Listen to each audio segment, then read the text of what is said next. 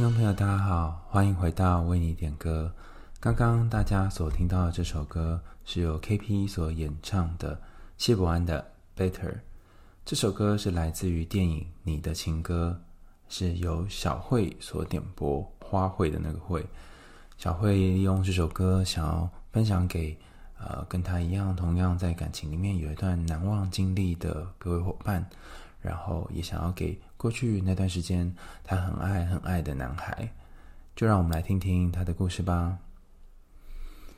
亲爱的海苔熊，我看到这首歌其实是来自于电影《你的情歌》，这是我很爱的男孩唱给我听的歌。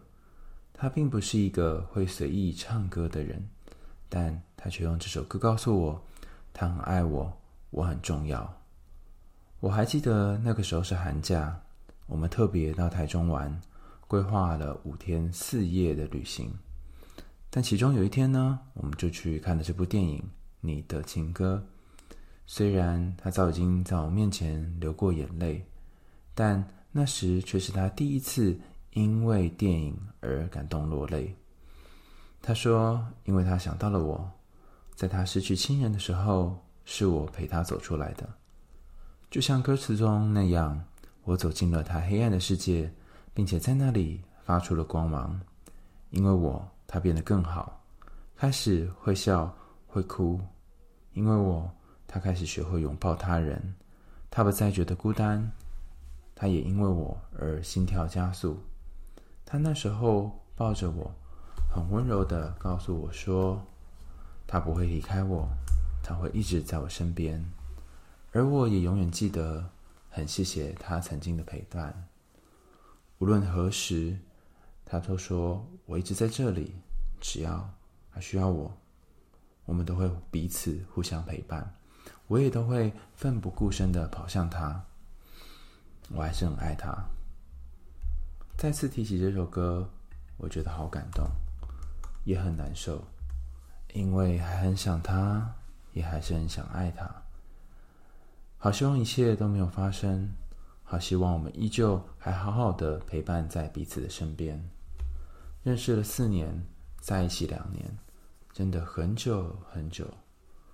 我觉得好舍不得他，我知道他也好舍不得我，我还想再等他。我想跟他说：“你回来吗？好不好？”我好想知道要怎么样才能够。做到让自己不再有不安全的感觉，要怎么做才可以挽回一段感情？这是来自于小慧的点播，在她的点播里面可以看得出来，她跟另外一个她很要好的男孩曾经有一段让彼此都很靠近的关系。可是或许因为发生一些事情，两个人不再能够像之前一样这么的靠近。如果你也跟他一样有一个。很难忘的对象，然后也不知道为什么两个人分开了，最后很想要挽回，甚至很想念他，那该怎么办呢？首先，我觉得我们可以先看看这段感情它是怎么开始的。在小慧写的来信当中有谈到，虽然他过去曾经听过对方，呃，我看过对方难过的样子，可是他其实很少看到对方真实的，因为看过电影的时候。被剧情感动而哭，而这个别人都看不到，但是我却看到的这件事情，也让小慧觉得他是一个特别的人，呃，把他放在心中重要的部分。但是这里却出现了一个问题，就是当这个重要的部分不再像过往一样重要的时候，内心会不会觉得怎么了？为什么？怎么你远离了？为什么我们没有办法像之前一样了？我还在这里等你，可是你却已经不在了。当你有这种想法的时候，其实我觉得有一条路可以试着走走看。这条路是我早期在念一本有关于朋友的书，大部分在谈人际关系，很多都会谈感情，但这本书它主要谈的是朋友。他说呢，嗯，因为因为年代久远，我已经忘了那本书的名字，我只记得是一本原文的英文书，然后是黄色的封面。主要他在讲，呃，友情关系当中一个很特别的部分是，有些朋友或者是甚至有些男女朋友，有些伴侣，他呃存在的状况并不是一辈子的，而是一阵子的。那这一阵子并不代表你们两个人关系不够紧密，并不代表你们不够好，而是你们在那一个人生的片刻相遇了。那时候的他跟那时候的你，可能有一些地方是雷同的，是靠近的，而这个靠近的感觉也让你们彼此互相珍惜。但是过了那个时间之后，或许有些事情使得你们像在森林的岔路一样，分道扬镳，走到两条不同的路上。甚至你还远远着看着他，但是他已经往别的地方走了。那这个我们就称作阶段性的朋友。想象一下，你的人生当中有没有阶段性的朋友呢？例如，你的国小同学现在还有联络吗？当时你们可能同穿一条裤子，哦，有点太夸张了哈。可能你们同用一个橡皮擦，坐在旁边，每天放学会有好多好多的事情可以聊，甚至你们可能会一起回家，然后聊一些卡通里面的事情。那可能国中的时候，你有陪你一起呃去补习，甚至是打闹的伙伴。只是后来都没有联络了。高中可能有你的死党，大学有一些会一起中午去吃饭，甚至下课厮混在一起划手机的朋友。那这些朋友后来去哪里了呢？他们那个时候对你来讲不重要吗？为什么后来都渐行渐远了呢？其实，在我说的那本我忘记名字的书 里面有谈到。有些时候，我们会变成对方人生当中的重要他人，甚至是情人，是因为当时的时空还有种种的原因使然。我们不一定能够复制同一个时空，比方说，我们不太可能复制好多次，呃，他父亲的死亡；我们不太可能复制好多次大学的生活；我们也不太可能复制，呃，他工作失去工作，或者是跟前任分开的这个情境。这个情境可能会让两个脆弱的人，或让两个不安的人彼此靠近。那这个靠近的感觉，有可能就会让你感觉到，哇，我们好，我们彼此好重要。然后我跟别人不一样，我可以走到你心里面，然后我好像像是一个火焰一样，可以融化你这么僵硬的内心。本来你不擅长拥抱，本来你不习惯跟别人说一些事情，但你会告诉我，所以我是特别的人。在黄维仁呃翻译的一些书籍当中，他是一个呃美国的婚姻专家。那里面有谈到说，其实亲密关系里面呢，呃，很多时候我们享受的是在对方心中那种独一无二的感觉，别人都没有办法，但是我却有办法。别人无法融化你，只有我可以融化你。而这个独一无二、独特的感觉，会让人觉得哇，好棒哦！我真是一个很不错的人。或是好棒哦，他把我看得好重要，好重要。但是当这段关系结束的时候，该怎么办呢？甚至你可能会想：天哪，他好像不再像以前一样这么喜欢我了。可是我还是远远望着他。那有没有什么方法可以让自己觉得舒服一点呢？有一些方法可以协助自己先降低内心的焦虑。我觉得复合是第二步要做的事情。先讲一个开心的部分好了。前几天有人问我说：“诶，他跟前任分开，那复合的几率是多少？”啊，那我我引用一个文献告诉他，呃，这个文献是在谈这个溜溜球恋爱哈，就是说，呃，分开之后又重新在一起的这些感情。那当然，他调查样本也可能会有所限制。不过，在这笔资料当中得到的讯息是，大概有一半的人哈，四到六成的人分手之后呢，会跟呃。这个前任在一起，也就是就是说，一半的人他的现任情人也是前任情人，大家可以理解吗？所以，呃，既然是这样的状况的话，我们大概可以预估说，哦，你跟他分开之后，其实有一定的几率会复合的。好，那我大概没有办法跟大家说怎样做才能够复合，然后也要跟小慧说声抱歉哈，因为呃，很多事情是可以努力的，但唯一不能够努力的就是感情和人际关系。但也因为这样，感情才会变得如此的吸引人、脍炙人口，然后也让人呃大喜大悲，然后伤心难过。那我想要说的是，你说要怎么样化解那个不安的感觉，或者是怎么样让自己可以安住在那个好像没有他也觉得不会太焦虑的状态呢？前几天我看了一本书哈，终于记得这个文献的名字哈，叫做《焦虑症必修课》。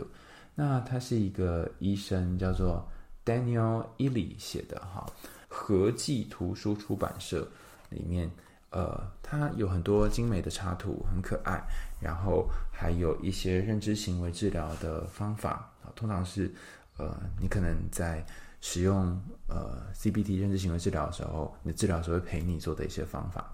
那其中有几个方法，我觉得诶蛮有效果的，大家可能可以试试看哈。就是当你在很焦虑、很焦虑，然后不知所措的时候，你可以先想一想那个刺激源是什么。比方说，当你想到你跟他曾经很要好，但是最后没有办法走下去的时候，你就会觉得哇，为什么我这么糟糕？然后或是为什么我们可以曾经这么好，那最后却没有结果？然后你可能会有一个想法是：是不是我很烂？然后是不是我不够好？是不是我可以再做一点什么努力？于是这个焦虑的感觉就会发生，然后你身体会有一些焦虑的反应，比如说喉咙紧紧的，或者是你可能会觉得胸口闷闷的，甚至你可能会觉得全身僵硬，然后呼吸困难等等。那再来可能会到头晕啊，有很多呃后续的症状产生。那在这个书籍的二十四页呢，其实有谈到，它有一点像是一个漩涡一样。当这个刺激源一出现，比方说你看到跟他一起的这个照片，你就会被卷入这个漩涡里面。那卷到漩涡当中，你可能不知道什么时候才才会从漩涡里面离开，你就觉得好痛苦哦。我可不可以停止这一切？但我现在想要讲的是，有些时候你也可以试着把画面看得更清楚一点。或许这个看得更清楚本身就会减少你的不安跟焦虑。举例来说。在七十八页，他有画一张图片啊。那因为我们是呃线上的这个音频，所以没有办法给大家看图片。大家可以去找这一本呃焦虑症必修课来看看哈。那里面有张图片，呃，描绘的是呃两个有点像是影子人影哈。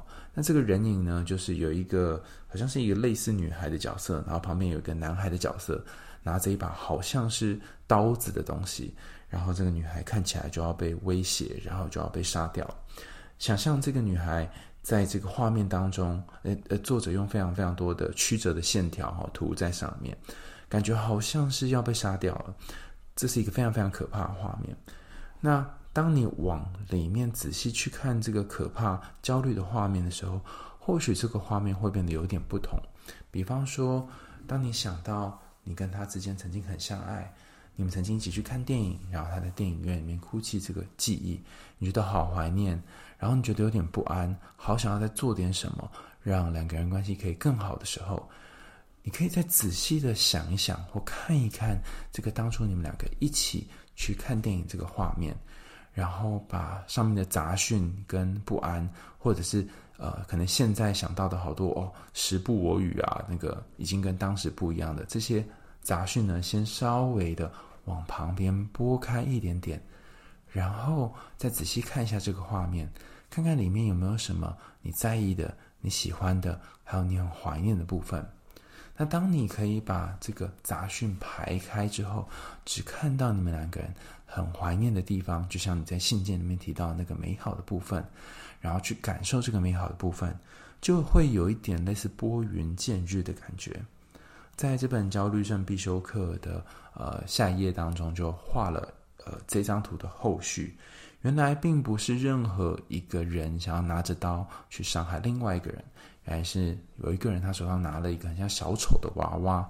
可这个小丑娃娃外形，如果只看剪影的话，是很像一把刀子，但那个刀子的部分其实是小丑的帽子。当你看清楚这个画面之后，你就不会变得那么害怕了。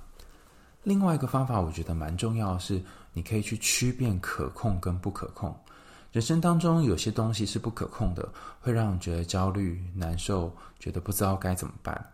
那有些事情是可控的，例如说你可能一天要工作几个小时，早餐要吃什么等等。那尽量把你的注注意力呢，放在聚焦在这个可控的事情上，而不是在不可控的事情上。举例来说，他愿不愿意跟你复合，就是一个不可控的事情。但你想要过怎样的人生，或者是他不在的时候，你想要过怎样的人生，是你自己的事情。甚至你可以选择再去看呃这部电影《你的情歌》两次、三次，诶，这也是你可以决定的。而他愿不愿意陪你去看，那可能又是他的决定了。把你的决定呢摆在前面，把你的需求摆在前面，想想你想做的事情是什么。人生有很多的焦虑是来自于你把注意力放在你不可控的事情上。由于那些事情不可控，所以你会不断的思考，不断的担心，但是担心之后又没有结果。那在这本焦虑症必修课当中呢，他提到一个很棒的方法，就是每当你焦虑或担心的时候，请做一件事情，就是叫自己停下来。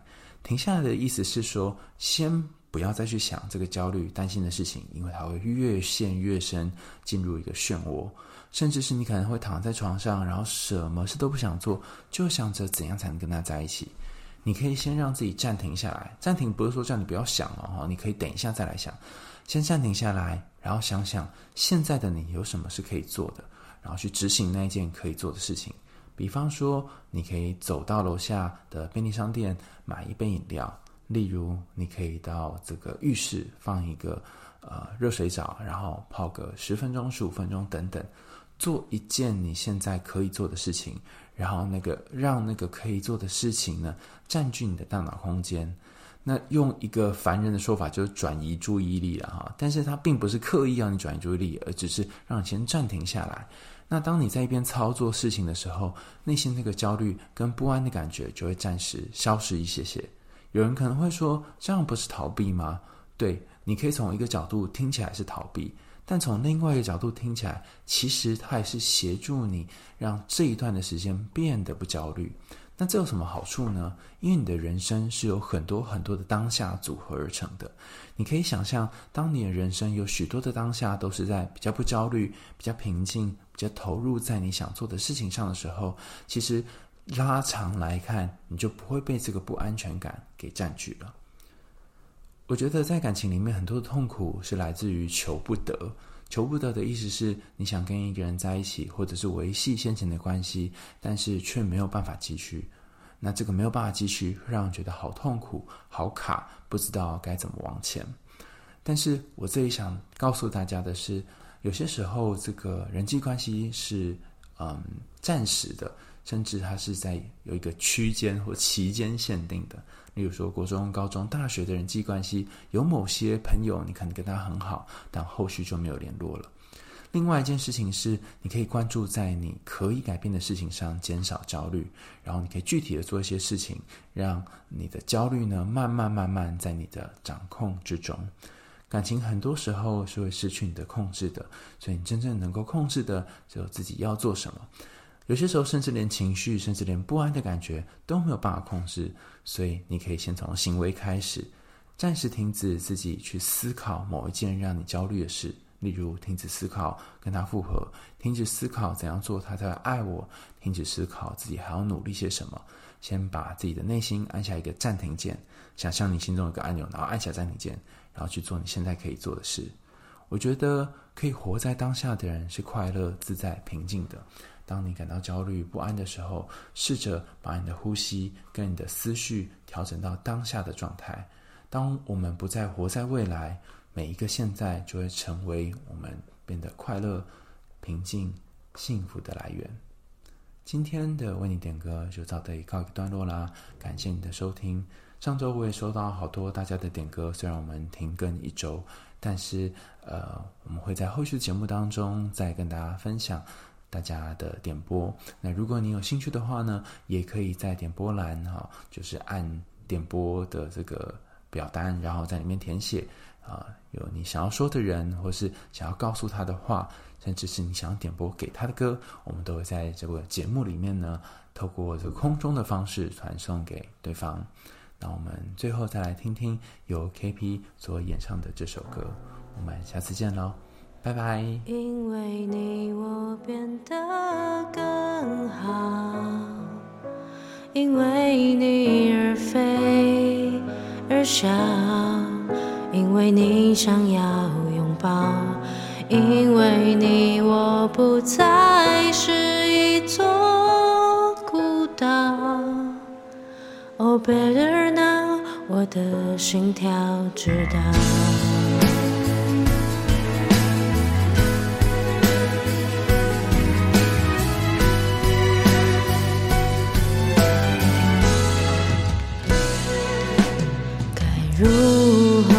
装？当泪吞噬成长，该如何埋藏翻涌的过往？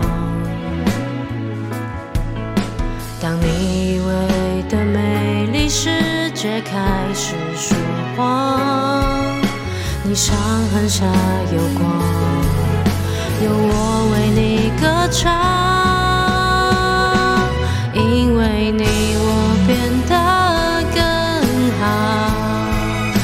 因为你而忧而伤，因为你想陪。